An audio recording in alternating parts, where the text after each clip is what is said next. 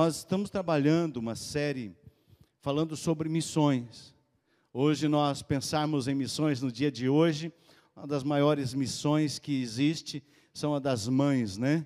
A missão maravilhosa dada por Deus. É um privilégio de Deus que elas têm de poder gerar uma vida. E nós hoje vamos falar, querido, sobre nós ganharmos a amizade, ao invés de nós é, ganharmos um debate. É, uma missão, queridos, ela significa ser real. A missão significa você perguntar é, para você mesmo como que se comunica, como que se comunica, tanto de, com a palavra quanto com o seu corpo, com a sua vida. Como que nós podemos comunicar a verdade do Evangelho? E nós precisamos entender como comunicar a verdade do Evangelho.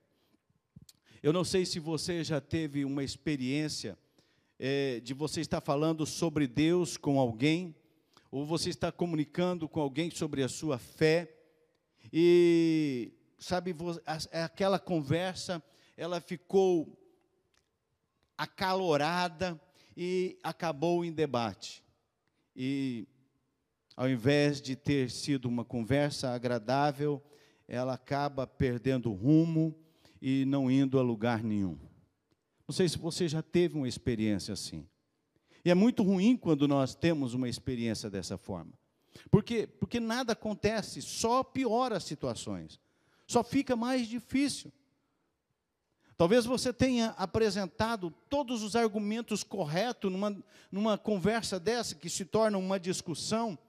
Talvez quando você estivesse compartilhando ali o seu testemunho pessoal, o que Jesus tem feito na sua vida, mas mesmo assim, a pessoa que você estava compartilhando, ela se recusa a considerar aquele, aqueles pontos bons e começa ali, ao invés de uma conversa, começa uma discussão, uma briga e ninguém ganha com isso. Talvez você tenha tido a vontade até de quando você estava conversando com essas pessoas, de desistir dela, talvez porque ficou tão chato e ficou tão difícil, e acaba desistindo dessa pessoa. Agora, o que nós precisamos é considerar, pode passar os dois slides, o outro também. Isso, é, volta, é, isso aí. Olha isso. Quando nós estamos discutindo sobre sobre Deus, falando sobre Deus ou falando sobre a nossa fé. E algo e fica acalorado, nós precisamos entender. Será que nós estamos entendendo que existe algo a mais em jogo do que nós ganharmos? É igual casamento, gente. Casamento é assim. Casamento, quando tem discussão, quando tem ali uma questão, se alguém ganhou, os dois perderam. E o casamento perdeu. Porque num casamento não pode haver quem ganha e quem perde. Os dois têm que estar juntos na mesma direção. E na nossa fé, na nossa missão, nós precisamos entender isso. E nós precisamos entender que as pessoas, as vidas são muito mais importantes do que qualquer coisa, do que uma discussão, do que ganhar uma discussão do que sair dizendo: olha, você viu, teve que ficar quieto e não levar nada, porque esse não é o Evangelho. O Evangelho muda a situação. Sabe por que, que nós não podemos desistir das pessoas? Porque Deus não desiste de você. Deus não desistiu de você, queridos. Você já algumas vezes desistiu de você mesmo. Mas Deus não desistiu de você. Se você entender isso, que Deus não desiste de você, você também vai entender que você não pode desistir das outras pessoas. Eu já ouvi pessoas dizerem para mim, pastor, eu não falo mais. Não estou falando para convidar para a igreja, estou falando de você apresentar a fé, apresentar a verdade, apresentar aquilo que Jesus tem feito na sua vida. Se eu, e, e, algumas pessoas têm falado, pastor, eu não faço mais isso, porque tem muita igreja aí, quem quiser que entre. Nós nunca vamos encontrar isso na Bíblia. Nós vamos encontrar na palavra de Deus Jesus dizendo para nós fazermos discípulos. Nós vamos encontrar na, na palavra de Deus um Cristo que não desiste de nós, mesmo muitas vezes nós desistindo de nós mesmos. Quer um exemplo bíblico disso? Pedro. Quem era Pedro? Pedro, ele era o filho de Jonas, ele era natural de Betsaida, ele morava em Cafarnaum, ali nas margens do mar da Galileia, ele era pescador, ele era irmão de André. Pedro, ele era um dos, discípulos, um dos discípulos que mais tinha intimidade com Jesus. Pedro foi o primeiro apóstolo a pregar aos gentios. Pedro também ele assumiu a liderança antes e depois do Pentecoste. Pedro era um iletrado. E nós vemos que, sabe, Pedro, a, sabe, a, a personalidade de Pedro era muito contraditória. Sabe, a, a personalidade de Pedro era uma para lá e para cá, era um cara totalmente fora da casinha. Era uma pessoa totalmente que fala assim, não tem quem entenda Pedro. Você, talvez você fale assim, ah, não tem quem entenda fulano de tal, não tem quem me... Ó, Pedro, ele era esse cara. Quando você olha Pedro lá em Lucas capítulo 5, você vê que ele, ele vai da incredulidade ao quebrantamento. Lá em Mateus 16, ele proclama a messianidade de Cristo e logo em seguida ele deixa Satanás usar a vida dele. Lá em Mateus 17, ele fala sem pensar, ele não dá primazia que Jesus merece. Lá em Mateus 26, está o Pedro, corajoso e covarde ao, ao mesmo tempo. No, nesse capítulo mesmo ainda, tanto ele nega quanto ele vai às lágrimas. Esse é o Pedro. Lá em João 21, nós vemos o Pedro que foge e que faz uma declaração de amor. Esse é o Pedro contraditório, que tem uma ambiguidade muito grande na sua vida. Esse é o Pedro que muitas vezes nós achamos que nós somos difíceis, que nós, sabe, acho que Deus desistiu de mim, Deus não desistiu de Pedro, e Ele não desistiu de você, e é por isso que nós precisamos entender, queridos, isso. Coloca isso na sua mente, no seu coração, que tudo que Jesus Cristo fez na cruz, né, foi para você. Tudo que Jesus Cristo fez na cruz foi para que você fosse liberto, para que você fosse salvo, foi para que você tivesse uma vida transformada, foi para que a sua casa recebesse a bênção do Senhor, foi para que o seu casamento tivesse a estrutura de Cristo. É para isso, queridos. Agora nós queremos sabe, como Pedro muitas vezes, ganhar o argumento. Nós queremos ganhar, sabe, na fala. Não é isso o Evangelho. O Evangelho nos leva a ganhar a amizade ao invés do debate. É conquistar as pessoas. Sabe por quê? Porque para cada argumento que você ganha, queridos, para cada momento que você ganha, você não conquistou ninguém você possivelmente, na, a bem da verdade, você afasta as pessoas. Quando você ganha uma, uma discussão, você afasta as pessoas de você. Sabe, o sentido não é ganhar não só na questão de, do evangelismo, da fé em Cristo Jesus, mas em tudo na nossa vida. Não é ganhar a discussão, é conversar, é ter, sabe, a, a capacidade de ouvir quem você não gosta, quem você não quer ouvir. E, e sabe, ouvir a posição dela, mesmo que não seja sua. E mesmo assim, queridos, você permanecer firme na fé e não vacilar e não atrapalhar. Quando nós vemos lá em Pedro, capítulo 3, versículo 15, ele nos ensina como que nós devemos fazer. Antes, santifiquem Cristo como Senhor no coração. Estejam sempre preparados para responder a qualquer que lhes pedir a razão da esperança que há em vocês, mas não com estupidez, não com grosseria, mas sim com amor, mas sim com delicadeza. Porque senão fica nós versus eles, nós versus as outras pessoas.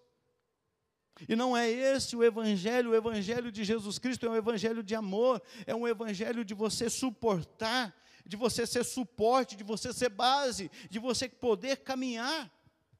O Evangelho de Jesus diz que você precisa caminhar duas milhas, três milhas, quantas milhas for necessário. Se te obrigarem a caminhar uma, caminha duas. Se pedir a tua capa, dê a túnica. Esse é o Evangelho de Jesus, e não é o Evangelho de ganhar, é o Evangelho de se doar, é o Evangelho de abrir o coração e colocar para fora aquilo que Jesus tem feito na sua vida. Não é o que Jesus está fazendo na vida do outro, é na sua vida. Essa é a nossa, é a nossa missão. Nós fazemos parte dessa missão e nós precisamos fazer isso. Por isso, queridos, evite o debate. Evite as discussões. Uma forma de mais gentil de interagir com, a, com as pessoas é muito melhor. De você compartilhar experiências, de você falar daquilo que você tem vivido. Nós estamos na escola de influenciadores essa semana que passou, nós falamos a respeito disso, dessa, dessa situação, né, de você compartilhar aquilo que você tem. As pessoas podem não concordar com a sua fé. As pessoas podem não aceitar a sua fé.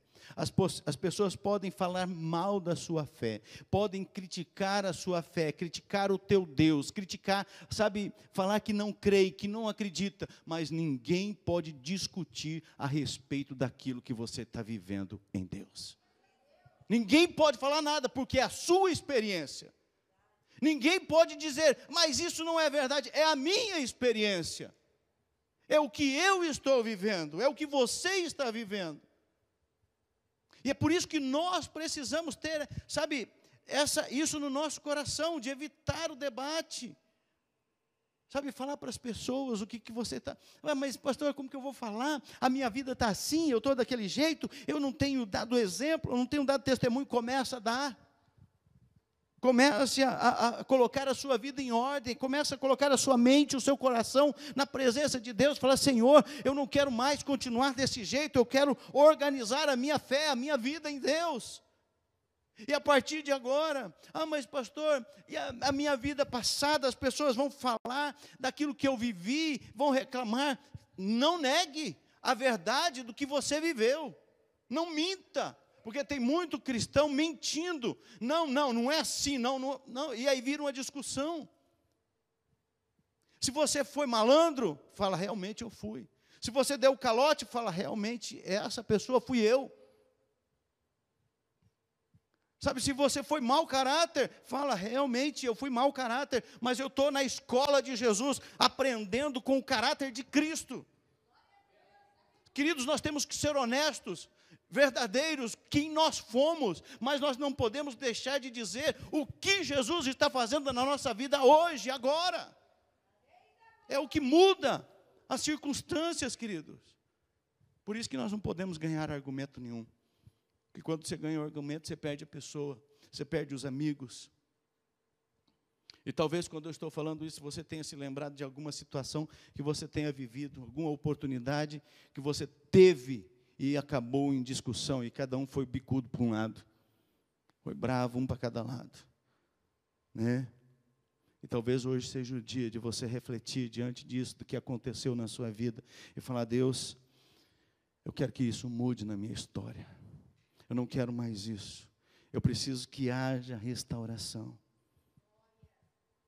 Eu preciso voltar a falar com aquelas pessoas que eu, em vez de eu ajudar, eu pesei sobre elas. Senhor, eu preciso mudar, eu preciso ser restaurado.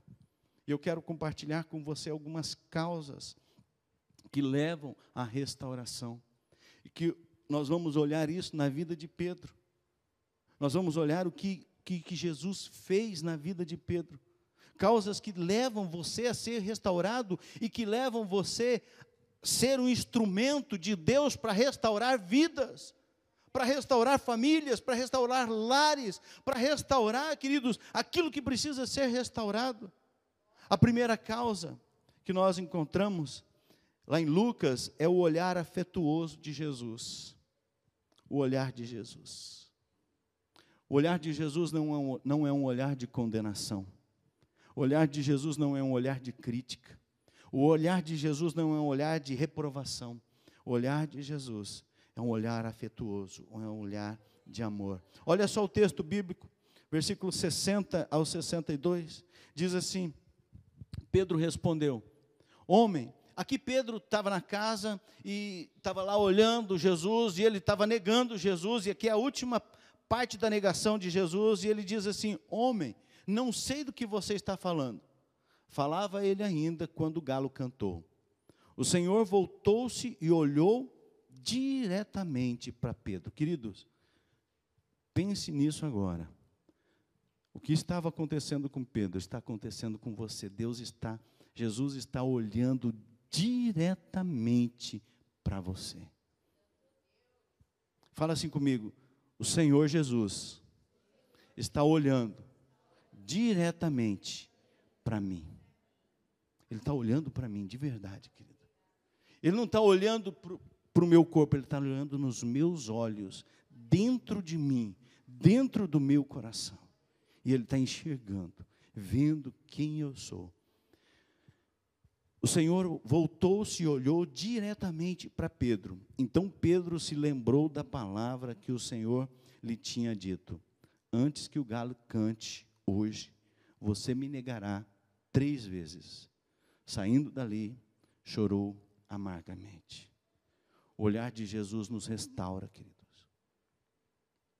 Quantas vezes Jesus está olhando para nós, a gente quer virar os olhos, sabe? A gente, sabe, quer dizer que não, não é com a gente.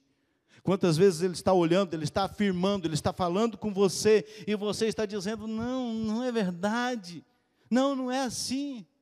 O olhar de Jesus nos restaura. Permita que Ele olhe dentro de você com aquele olhar de restauração, de cura, de libertação, de transformação, de mudança. Permita que Ele faça agora isso nos teus, sabe, na tua vida. Queridos, nós, se nós somos discípulos de Jesus, nós temos que olhar da mesma forma para as pessoas. Da mesma forma.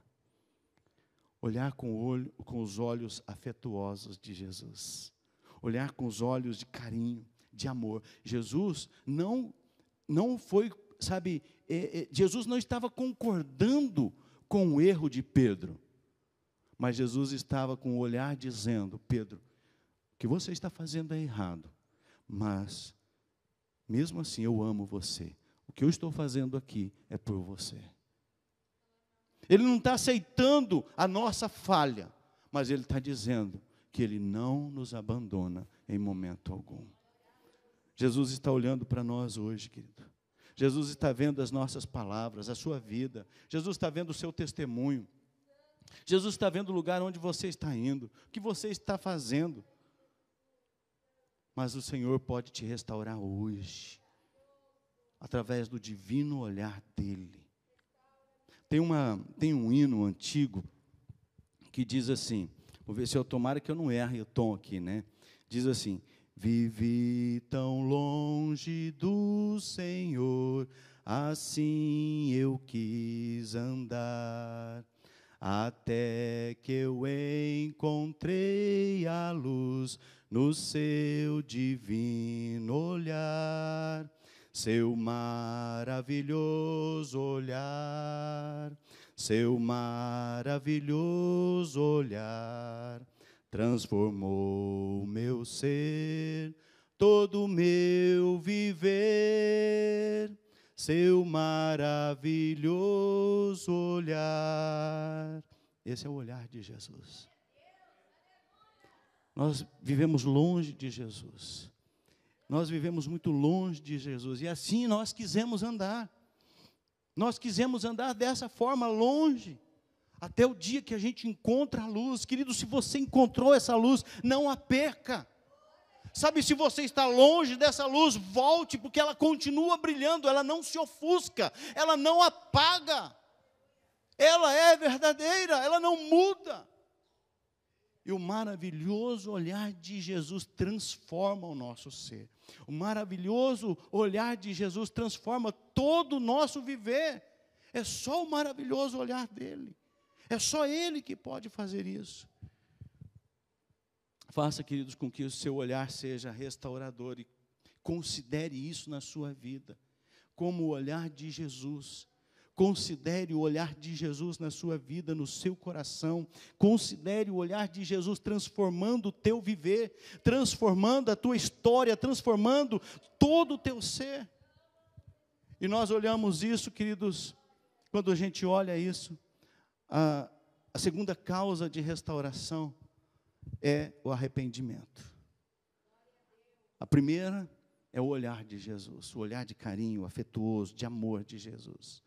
A segunda causa é o arrependimento. Olha só o texto de Marcos 14, 72. E logo cantou o galo pela segunda vez. Então Pedro se lembrou da palavra que Jesus lhe dissera: Antes que duas vezes cante o galo, tu me negarás três vezes. E caindo em si, desatou a chorar. Pedro considerou que ele tinha negado a Jesus. Pedro acabou, puxa vida, que noite fatídica aquela para Pedro. Pedro percebe o que ele tinha feito e ele começa, sabe, Jesus olha para ele, ele está lá na casa, sabe, e, e, de repente, ali junto naquela fogueira, aquela pessoa fala, ele nega, o galo canta, Jesus olha para ele e ele percebe: puxa vida, o que, que eu fiz? O que, que eu fiz? Neguei o meu Senhor, tudo que ele fez por mim. Pedro sai daquele lugar. E eu imaginando aqui, Pedro sai chutando as pedras, chutando tudo, reclamando, falando: o que, que eu fui fazer? Olha só, e ele ouvindo Satanás dizer para ele, o mesmo que disse para Judas, mesmo que disse para Judas: acaba com a sua vida, que você é um traste, você não presta, olha quem é você, olha o que você está fazendo, olha o que você fez com Jesus, o teu Senhor, você caminhou com Ele, Ele te ensinou, Satanás faz isso com a gente, e fez isso com ele, dizendo assim, não tem isso escrito na Bíblia, gente, mas eu imagino todo esse, sabe, toda essa cena acontecendo, ele podia ter dado ouvido,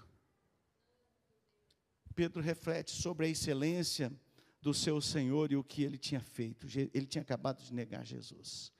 Não uma vez, três vezes. Ele se lembra do tratamento especial de Jesus para com a vida dele. Ele se lembra, ele se recorda de tudo aquilo, queridos, do amor de Jesus. E ele percebe que Jesus, e nós temos que perceber isso, que Jesus não mudou. Jesus vai até Pedro. Jesus não desiste de Pedro. Pedro tinha desistido dele mesmo. Pedro, você depois na sua casa, você pode ler lá em João 20, você vai ver que Pedro desiste. Pedro volta a pescar. Um mau exemplo de líder. Volta a pescar, volta a fazer as mesmas coisas. Pensa em uma coisa, querido. Você fala assim, mas eu não sou líder. Você é um líder, onde você estiver. Porque se você é servo de Jesus, as pessoas estão olhando para você.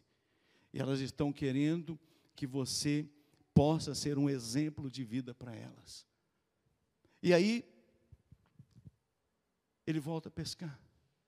Ele desiste de tudo aquilo que Jesus tinha feito para ele. Mas Jesus não desiste dele. Como Jesus não desiste de você. Talvez você tenha voltado. Talvez você tenha abandonado e voltado. Mas Jesus não desiste de amar você. Jesus não desiste de encontrar com você. Jesus não desiste de dizer para você que você é importante. Por isso, queridos, que quando nós estivermos com alguém, nós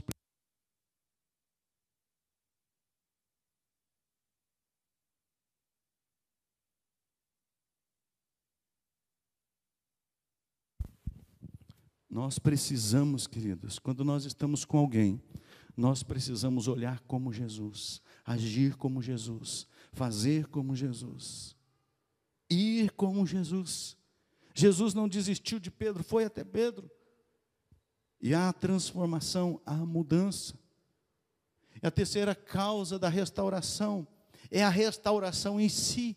Jesus restaura, queridos, Jesus transforma, Jesus muda. Olha só o texto, O texto de João diz assim: depois de terem comido, perguntou Jesus a Simão Pedro: Simão, filho de João, amas-me mais do que estes outros? Ele respondeu: Sim, Senhor, tu sabes que te amo. Ele lhe disse: Apacenta os meus cordeiros. Tornou a perguntar-lhe pela segunda vez: Simão, filho de João, tu me amas? Ele lhe respondeu: Sim, Senhor, tu sabes que te amo. Disse-lhe Jesus: Pastorei as minhas ovelhas. Pela terceira vez, Jesus é, lhe perguntou: Simão, filho de João, tu me amas? Pedro entristeceu-se por ele ter dito pela terceira vez: Tu me amas? E respondeu-lhe: Senhor, tu sabes todas as coisas, tu sabes que eu te amo. Jesus lhe disse: Apacenta as minhas ovelhas. O que, que nós observamos? Jesus cura Pedro do seu orgulho. Pedro era um cara orgulhoso, Pedro era um cara exaltado, Pedro era um cara que achava que ele era melhor do que todo mundo, que só ele sabia das coisas. E Jesus pergunta três vezes. Pedro tinha negado Jesus três vezes. Jesus cura a memória de Pedro, monta para Pedro o mesmo cenário da queda, mostra como que foi a queda do ser humano. E a única exigência de Jesus que Jesus faz para Pedro, para que ele continue sendo um discípulo e pastoreie o rebanho, é amá-lo. É amar a Deus e amar as pessoas. É a única coisa que Jesus fala. Jesus fala para ele: apacenta as minhas ovelhas. Jesus restaurou a mente de Pedro, Jesus restaurou a memória de Pedro, Jesus restaurou os sentimentos de Pedro, Jesus restaurou a vida de Pedro. Gente, é o mesmo Jesus e Ele está aqui hoje para fazer essa mesma restauração na sua vida, no seu coração, sabe, na sua mente, nos seus sentimentos, na sua vida. Jesus restaura o ministério de Pedro. Agora Pedro volta a ser um grande líder. Agora Pedro ora. Agora ele aguarda o Pentecoste. Agora ele aguarda a descida do Espírito Santo. Agora Pedro é cheio do Espírito Santo. Agora Pedro se torna um grande pregador da igreja apostólica. Agora Pedro vai e se torna o primeiro a pregar aos gentios. E quando ele faz a primeira pregação, milhares de pessoas se convertem. Porque agora não era aquele Pedro sabe, cheio de contradições. Agora era um Pedro que foi renovado, que foi restaurado pelo Senhor. Agora é um Pedro que foi transformado. E é esse Pedro que nos apresenta agora Jesus. E é isso que Jesus quer fazer com você, com a sua vida, com o seu caráter. É isso que Jesus quer fazer em você, sabe, na, no seu casamento, na sua história, aonde você estiver. É isso que Ele quer fazer. Ele quer restaurar. Você pode ser restaurado, queridos. Porque Jesus jamais desistiu de você. Jamais desistiu de você. E por isso você não pode desistir das pessoas. Por isso você precisa amar as pessoas. Por isso você precisa se importar com as pessoas. Eu quero, nesse momento, que você pense e reflita. Eu quero deixar essa pergunta para você. Coloca a pergunta, filho. Você está disposto a ganhar amizade, restaurar a sua vida e a de outros? Você está disposto a ganhar amizade ao invés de ganhar os discursos, os debates? Você está disposto a ganhar o seu casamento ao invés de ganhar uma discussão no seu casamento? Você está disposto a restaurar a sua vida e a vida daquelas pessoas que precisam ser restauradas, que você conhece, que está do, participando da sua vida? Se você está disposto, queridos, eu peço que você agora feche os teus olhos. Aonde você está? Curva a sua cabeça. Se você quer ser restaurado, aonde você está, coloque a sua mão no seu coração e comece a pedir: Senhor, eu preciso ser restaurado. Sabe uma das coisas, queridos, que as pessoas mais têm dificuldade de falar, de ser restaurado, é o caráter. Muita gente que acha que o caráter, que é bom caráter, mas são, tam, nós estamos vivendo numa época de muitas pessoas com desvio de caráter, que precisam do caráter de Jesus, da fidelidade, do amor, da integridade, da retidão, da mudança. Jesus quer fazer isso em você. Coloque a sua mão no seu coração e ora comigo agora, nesse momento. Fala, Senhor Jesus, o Senhor me conhece.